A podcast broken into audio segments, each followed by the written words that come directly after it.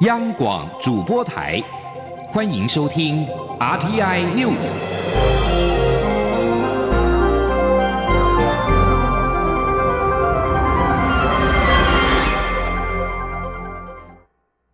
各位好，我是主播王玉伟，欢迎收听这节央广主播台提供给您的 RTI News。今天是二零二零年二月八号，新闻首先带您关注。世界卫生组织在七号晚间公布最新的武汉肺炎中国确诊病例突破三万例。虽然世卫一再呼吁国际勿封锁中国，但是随着疫情扩散，全球高达七十二国已经实施了旅游限制措施。最新的疫情报告指出。全球武汉肺炎病例确诊数达到三万一千四百八十一例，其中中国有三万一千两百一十一例，重症四千八百二十一例，死亡六百三十七例。至于中国境外确诊数两百七十例，有一例死亡。世卫组织在一月三十号宣告武汉肺炎为国际关注公共卫生紧急事件，但是建议各国不要对中国采取旅游及贸易限制。在二月三号起，在世卫执委会会议当中，也一再强调，旅游限制只是制造恐惧以及污名化，无异于全球公卫。但是，世卫组织秘书长谭德赛为中国发声无效，对中国实施包括取消航班、入境措施等各种限制，从二月四号的二十二国增加为七号的七十二国。例如，目前美国的主要航空公司已经取消从中国起飞的航班。美国也禁止过去十四天曾经造访中国的外籍旅客入境。而我中央流行疫情指挥中心在七号表示，考量中国疫情没有降温的趋势，加上国际航班容易出现感染风险，因此决定从二月十号开始限缩两岸航点，未来仅剩北京首都机场、上海浦东机场、上海虹桥机场、厦门高崎机场以及成都双流机场。前天记者郑祥云、肖兆平的采访报道。中国武汉肺炎确诊病例持续攀升，疫情更没有降温趋势。国内六号宣布确诊的第十四、第十五例夫妻，也是在没有中国旅游史、仅在香港转机赴欧洲旅行下回国就确诊感染武汉肺炎。为此，中央流行疫情指挥中心指挥官、卫生福利部部长陈时中七号就公开表示，中国疫情已经相当严峻，国际班机上很。很容易遇到中国游客，所以长时间搭飞机下有很高的感染风险，因此呼吁出国民众一定要戴口罩。他说：“往来哈有一些相关跟在中国的航班或者到港澳的航班里面，是相对的陆客非常多。好，那在中国哈案例这么多的一个情况之下，也有各种的社区的感染，所以我们认为在机上。”哦，其实跟很多的陆客哦会在一起，那长时间在一个密闭的空间里面，我们认为这是一个非常高的风险，就如同我昨天讲的，哦，坐飞机倒是真的要戴口罩。有鉴于此，指挥中心进一步指示交通部，自二月十号零时起到四月二十九号午夜十一时五十九分，限制两岸客运航班。陈时中表示，两岸航线仅开放北京首都机场、上海浦东机场、上海虹桥机场、厦门高崎机场以及成都双流机场。他说：“那我们现在是决定啊，只开放北京。”浦东、虹桥、厦门、成都、港澳，好，那区域好，我们的航班都没有。交通部司长叶协龙进一步表示，这是经过防疫与交通量等考量下所做出的专业决定，而交通部会责成民航局要求航空公司完成民众的退改票作业，并免收手续费，强调一定会维护旅客权益。另外，为了降低在香港、澳门转机被感染的风险，指挥中心也决定十号起，所有经中港澳转机的入境台湾的旅旅客。一律居家检疫十四天。中央广播电台记者郑祥云、肖兆平采访报道。两岸定期航班缩减，交通部估算，二月份两岸定期航班将减少七百六十二架次，四月二十九号前的限缩期至少减少超过三千四百架次。而为了杜杜绝疫情从海上入境，大陆委员会在七号宣布，从二月十号开始暂停小三通客船往来。陆委会主委陈明通在七号晚间出席中央流行疫情指挥中心的记者会时，进一步表示，来往大陆的客船也正在研议停止当中。钻石公主号邮轮被日本政府检验出船上有六十一人确诊武汉肺炎。由于公主号曾在一月三十一号停靠基隆港，并且有旅客下船观光，中央流行疫情指挥中心七号表示，将透过灾防告警。细胞广播传染病警示讯息系统，也就是发送细胞简讯给北北基的民众。许多民众在昨天晚上也都已经收到了这一封简讯。简讯内容提醒曾经到过相关地区的民众进行自主健康管理，并且留意个人是否有发烧或是呼吸道症状。前立刚广记者江昭伦的采访报道：钻石公主号邮轮上有六十一名旅客被检验出感染武汉新冠状病毒。由于该邮轮曾在一月三十一号停靠基隆港，并有旅客下船观光，对于这些旅客造访的景点，有可能接触到相当多民众。指挥中心因此决定在七号晚间针对北北基居民发布细胞简讯，告知民众一旦有去过这些旅客出入的地方，应该进行自主健康管理。指挥中心指挥官陈世忠说：“我们对于北北基，好北北基，好相关的北北基的，好我们的国人会发出我们的细胞简讯。”好，就是灾防告警、细胞广播传染病警示讯息发送的系统，来发布在北北基。好，要注意，你有可能好在一月三十一号，好六点，好到他上传五点半这样的时间，有经过相关的一些点，好，那可能自己要特别注意，那可能需要做一些自主健康的管理。那有任何的症状。那可以打一九二二。陈时中提醒，北北基居民若出现相关症状，如发烧、呼吸道症状，应立即拨打一九二二专线寻求协助。至于当天有人停靠及旅客下船动线环境等，指挥中心表示，已经进行接触者分类及框列、下船旅客行程追踪等。对于当日未随船离境者，都已掌握名单，并进行十四天居家隔离及健康监测。中国面台记者张超伦台北采访报道。而根据灾防告警系统在传递的讯息当中列出的景点，包括了啊曾经到过的景点，包括了基隆庙口、新北的九份、十分以及台北市区等等。钻石公主号游轮的乘客曾经到过以上这些地点观光，而现在台北灯节登场在即，台北市政府七号特别针对了台北灯节所举办的区域，包括了西门町红楼、中华路两侧、南港南新公园周边以及市区大型的景点，如龙山寺、故宫、一零一中正纪念堂、忠烈祠以及永康商圈周边，全面进行了消毒作业。而现在，由于疫情的影响，许多人都会上街购买口罩。对于通讯软体上流传讯息指出，因为赶工制作口罩将导致尿布、卫生棉及民生物资的原料缺乏，经济部在七号与脸书澄清，尿布、卫生棉和口罩三者虽然都使用了 PP 热风不织布这项材料，但是这么一来，PP 热风不织布的产量。啊，经济部在七号在脸书澄清，虽然这三者都使用 PP 热风布织布，但是呢，一来热风布织布的产量是远大于需求，而且在口罩方面只使用在内层，其他原料的布织布都是不同的种类，生产设备也不同，各有一体成型的专用机器来制造。经济部指出，尿布与卫生棉的主要材料是水针布织布，供应完全正常。而经济部也已经与国内卫生棉及纸尿裤主要的生产业者联系，包括了康纳香、花王、宝桥等厂商回应产线一切正常，也都有库存可以应应国内的需求。行政院长苏贞昌七号也在脸书发文，呼吁民众不要囤积卫生纸、卫生棉、尿布。他请大家汲取上一次卫生纸之乱的经验，不要囤积，在家里如果放到发霉，还说抢购只会让你亏钱。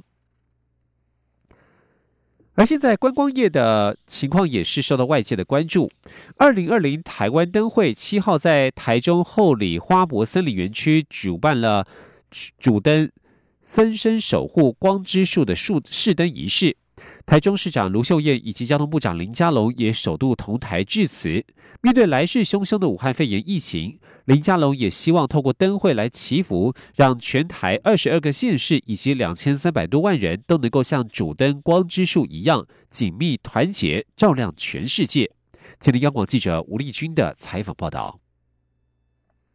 不为武汉肺炎疫情的冲击，第三十一届台湾灯会主灯试灯仪式依旧在七号元宵节前于台中后里花博森林园区璀璨登场，照亮夜空。在二零一八台中市长选战中成为对手的台中市长卢秀燕和交通部长林佳龙也一泯恩仇，首度同台致辞。林佳龙强调，台湾灯会已经成为台。台湾观光的世界性品牌，今年的灯会更升级为二点零版，尤其选在台中举办世界花卉博览会的后里园区举办。除了传承花博永续共创的精神，也结合台湾的文化与科技的国力，让灯会美学再创高峰。林佳龙进一步指出，特别是今年的主灯“森生守护光之树”，从一颗种子。已经开花茁壮，成为参天的大神木。他期待这样的精神能够持续下去，也希望透过灯会来祈福。林佳龙说：“特别是我们现在面临了武汉肺炎疫情的挑战，我们也透过灯会祈福，能够每一个人就像我们的光之树一样，都是台湾这两千三百五十九万人。”二十二个县市，大家紧密的团结在一起，彼此能够用爱跟光来照亮世界，所以在这个时刻举办台湾灯会格外具有意义。林佳龙也呼吁大家走出户外来赏灯散心，欣赏今年二点零版的精彩灯会，体验灯区展现的永续多元共创的精神，也期待灯会为大家带来更美好的生命以及更美的台湾。卢秀燕则表示，台中已经准备好了，有信心办出全国规模最大、福地最大、最闪亮、好看，也最有人情。情味的台湾灯会，让台湾以及全世界的游客看见台中的高素质，感受台中人就是最美的风景。也希望借由这场大型盛典，为台中及中部地区带来人潮、消费潮以及钱潮。中央广播电台记者吴丽君在台中的采访报道。而武汉肺炎疫情对台湾的观光业已经出现影响。交通部长林佳龙七号傍晚在台中灯会彩排前，面对媒体关切，指出政府将寄出五项纾困方案，总预算达到新台币四十四亿元。林佳龙指出，其中涉及交通部的三项短期纾困，共计二十亿元。他已经在七号批出公文，其他两项涉及跨部会的部分，交通部也已经报到行政院，预计下周行政院就会对外公布完整的作业。林佳龙说。那如果就短期的纾困，哦，我们现在大概五项的措施啊，大概总预算是四十四亿。那我今天批的就是其中一部分，包括因为提早结束这些陆客团，还有到二月底这个出团跟接团受的影响，以及因为一些店铺款它可能会周转不灵，这三个部分我们在二月底之前就会来协助业者来做好纾困。那其他的当然包括有一些租税的减免或补助的方式。啊，我们已经都想好方法，那已经报行政院，应该是在下周啊，行政院会有一个完整的方案来对外宣布。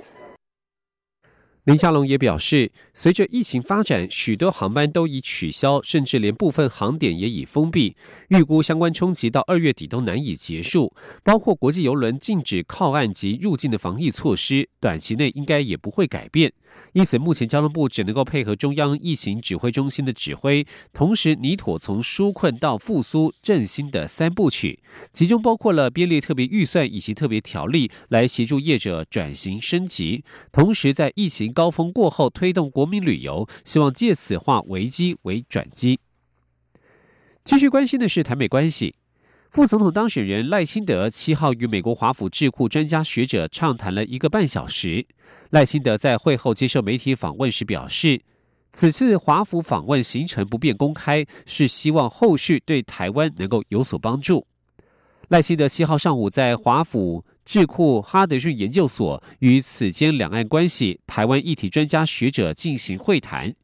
美国国务院台湾协调处处长兰英、美国在台协会 AIT 执行理事罗瑞智也出席。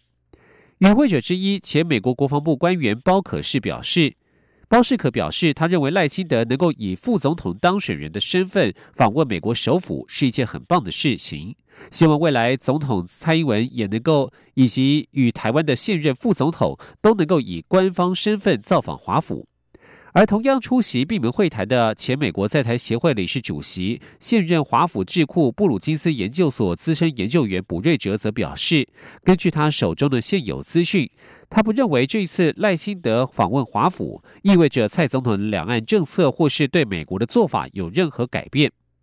赖清德这一次华府访问，主要是参加六号举行的国家祈祷早餐会。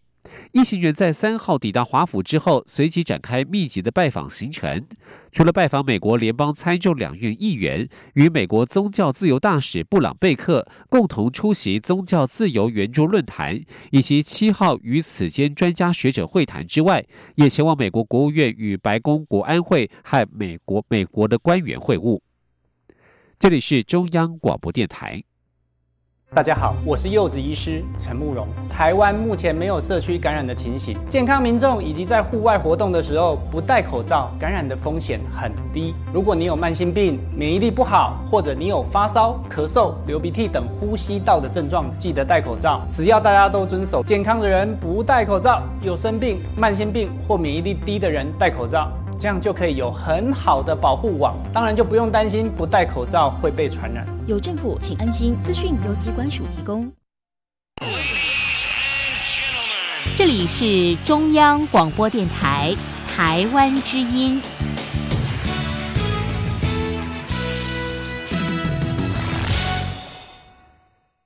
各位好，我是主播王玉伟，欢迎继续收听新闻。带您关注财经消息。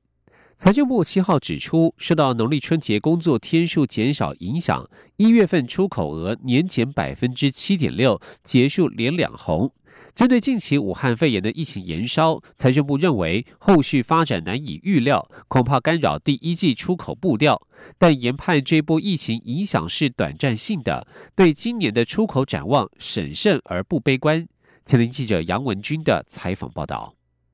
财政部七号公布一月出口金额为两百五十点七亿美元，月减百分之十五，年减百分之七点六，结束连二红，也创十一个月来最大减幅。进口部分为两百一十六点一亿美元，月减百分之十九点九，年减百分之十七点七，主要都是受到农历春节工作天数减少影响。针对武汉肺炎疫情延烧，财政部统计处处长蔡美娜指出，中国大陆。下周陆续复工，但疫情发展不明朗，有些业者反映有收到转单，但也有业者如大力光、台塑认为中国需求延宕，决定下修第一季展望。由于后续发展难以预料，恐干扰第一季出口步调。不过，蔡美娜分析，以二零零三年 SARS 为例，当时疫情二月爆发，出口比较明显下跌，是落在四到七月，但八月年增率就大幅回升。研判这一波疫情影响是短暂性的，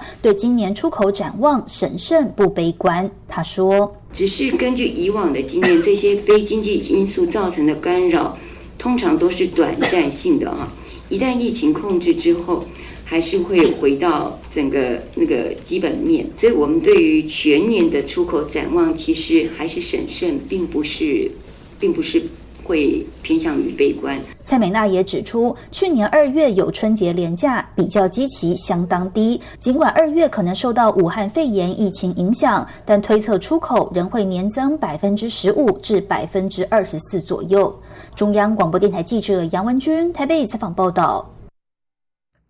针对美中双方各自宣布调降加征关税，中经院学者七号指出，受到武汉肺炎冲击，中方可能想借此营造气氛，向美国提出延后落实第一阶段贸易协议，而且降低对美国的加征关税，某种程度也是缓解自身的经济趋缓问题，可以说是一石二鸟。至于是否延缓台商回流的脚步，学者认为影响有限，大趋势不会改变。全国商业总会则表示，台商考虑的不只是关税，而是整体的经营环境。今天，央广记者谢佳欣的采访报道。美中双方在一月中旬签署初步协议，而美方自二月十四号起，针对中国一千两百亿美元商品加征关税的税率，由现行百分之十五降至百分之七点五。而中方六号也宣布，同样从十四号起，对七百五十亿美元的美国商品调降加征关税，税率减半。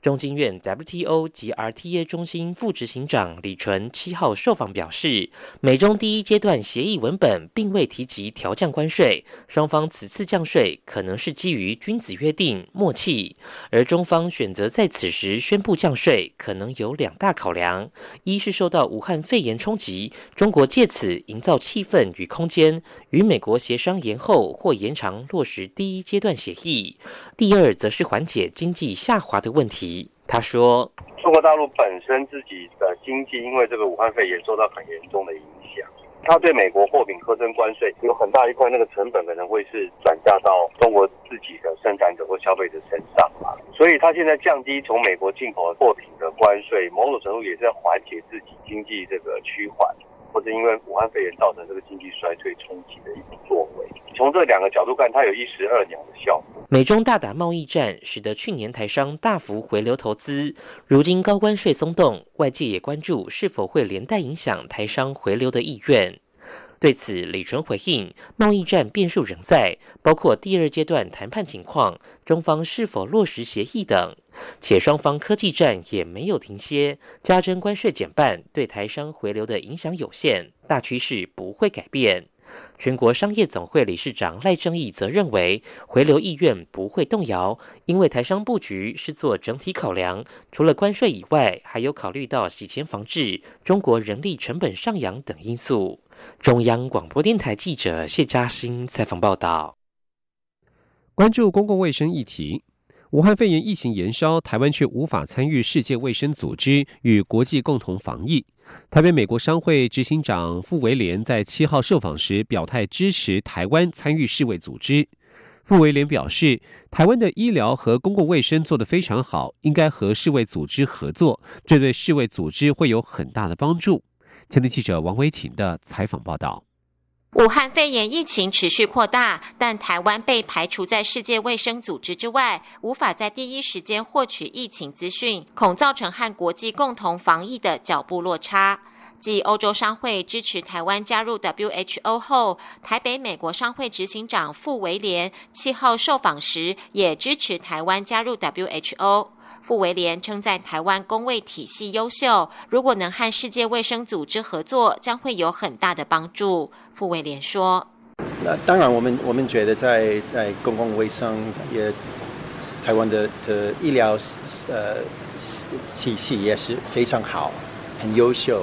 所以当然，台湾应该跟啊应该应该跟跟应该跟跟 WHO 合作，有有接触。”这对台，这对一定对 WHO 有很大的帮助。对，就是明年将会支持台湾就有意义的参与加入 WHO。嗯，对对对对对，支持。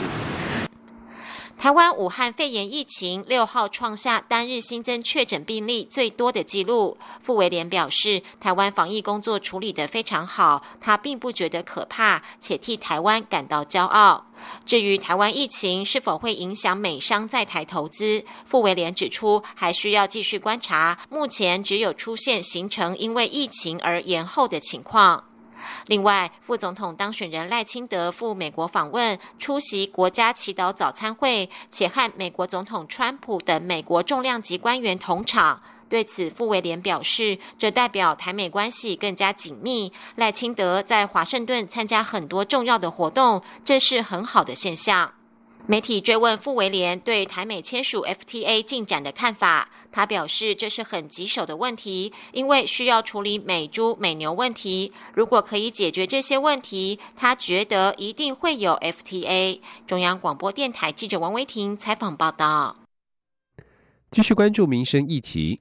现在高中以下各等学校都处于延后开学的状态，而在开学之后将会有一些新的措施上路。为了强化校园午餐食材的追踪溯源，教育部国教署今年将全国既有的学校午餐系统整合为校园食材登录平台二点零，并且同步开发手机 App 应用程式，让各县市参与的近两百所学校大幅降低行政负担。学校午餐秘书或营养师可以参考菜单资料库当中的大数据，并且掌握当令食材，快速完成每天最佳的营养午餐组合。前听记者陈国伟的采访报道。教育部在二零一四年建制校园食材登录平台，推动各级学校午餐食材管理电子化，落实午餐食材履历追踪与食安问题溯源，并可应用从幼儿园、国中小、高中到大专校院的各种供餐形态。全国六千一百七十六所各级学校都能上线使用。统计平均每天登录的菜色约有十万笔，食材数有十七万笔，共服务四百二十六家团膳业者以及两千两百零五家学校厨。房国教署科长邱秋婵表示，国教署后来又设置智慧化校园餐饮服务平台，以学校午餐作业流程为主，串接校园食材登录平台后端的食安溯源系统。所以今年正式将两个平台整合为校园食材登录平台二点零。邱秋婵指出，新平台最大的功能就是促进学校行政减量，利用已知的现有食材，发展智能化菜单决策系统，整合营养供给与需求。校园午餐食谱、午餐预算、农产品价格、烹煮方式，以及学生对校园午餐的满意度等，进而建立食材推荐机制。我们会有多的功能，就是我们可以告诉午餐秘书或者是营养师，我会推荐智慧菜单，让他不用再在每一餐去计算每一样食材的热量或者是份数，或者是各六大营养素的份数，他就是会推荐给他说，这个是大家都设计好的。那你如果觉得可以，就直接引用，这是第一个功能。那他。也会告诉你说，哎，什么是当令的食材，才不会冬天去开竹笋啊之类的。邱秋婵也提到，新平台仍可让学生家长透过下载家长安心推播 APP，每日掌握孩子营养午餐的菜单，而且每周三还能收到营养小常识的讯息推播。国教署表示，全国二十二个县市目前有一百九十三所学校正式加入校园食材登录平台二点零，其他学校在新学期开学后都能随时加入。新平台也将持续借接跨部会食安资料、厂商借接辅导、营养午餐大数据分析等，期盼透过科技增进校园营养午餐的品质与安全。中央广播电台记者张国伟台北采访报道。关心国际消息。武汉肺炎疫情延烧，全球确诊病例突破三万例。美国国务卿蓬佩奥七号宣布，将投入一亿美元现有资金，协助中国及其他受到疫情波及的国家对抗新型冠状病毒，并鼓励其他国家跟进。蓬佩奥指出。美国国务院这一一周期间，协助运输将近十七点八公吨的捐赠医疗用品给中国人民，其中包括了口罩、病袍及纱布等重要物资。他说，这些捐赠物品是美国人民慷慨大方的明证。美国总统川普七号指出，中国在对抗疫情的方面做得相当专业。他六号晚间与中国国家主席习近平进行相当良好的通话，讨论这一次危机。川普表示，美中对此正在携手合作。而在中国大陆方面，二零一九新型冠状病毒的疫情，为了防范疫情扩散，多个省市实施了封闭式管理。中国一线城市深圳在七号下午宣布，从八号零点开始，车辆进出当地公路、城市道路必须提前一天完成。除此之外，广东省会广州也宣布，对所有居住区的地区实施封闭式的管理，并要求滞留在重点疫区的人员，在还没有解除工位事件一级响应之前，不得返回广州。而现在，中国大陆人民除了关注疫情之外，也相当的对于中国医师李文亮的去世感到相当的悲愤。最早揭露武汉肺炎疫情却被警察视为造谣的中国医师李文亮，因为感染了武汉肺炎去世。李文亮的母亲表示，儿子忠于职守，不像是会撒谎的人，并且透露自己和先生也染上了武汉肺炎，但是目前已经痊愈。他接受电话访问时说：“感谢社会各界对于李文亮的支持与关爱。”以上新闻由王玉伟编辑播报，谢谢收听。